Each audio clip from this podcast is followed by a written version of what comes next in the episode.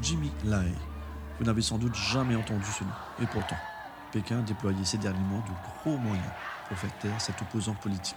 Ce mania de la presse hongkongaise, propriétaire du quotidien d'opposition Apple Daily et du magazine en ligne Next, a été arrêté début décembre pour, je cite, collusion avec des puissances étrangères. Il faut dire que Jimmy Lai s'était attiré l'IA de Pékin après avoir traité l'ancien Premier ministre chinois Li Peng d'œuf de tortue avec un QI de zéro dans un éditorial. Il avait récidivé peu après en qualifiant le Parti communiste chinois de monopole qui facture au prix fort un service médiocre, et Xi Jinping de dictateur.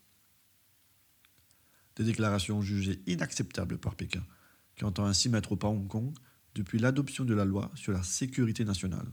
Si Jimmy Lai se retrouve aujourd'hui derrière les barreaux, c'est parce qu'il est le seul homme d'affaires de l'ancienne colonie britannique à s'être engagé publiquement en faveur de la démocratie.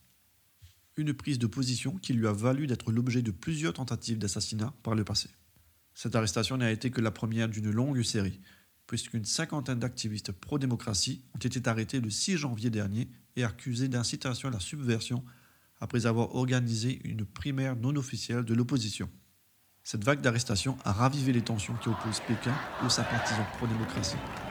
Une révolte qui compte bien écraser Xi Jinping, qui veut faire de Hong Kong un nouveau Singapour. Lai s'est quant à lui dit prêt à en prison pour la cause. Son procès s'ouvrira au mois d'avril.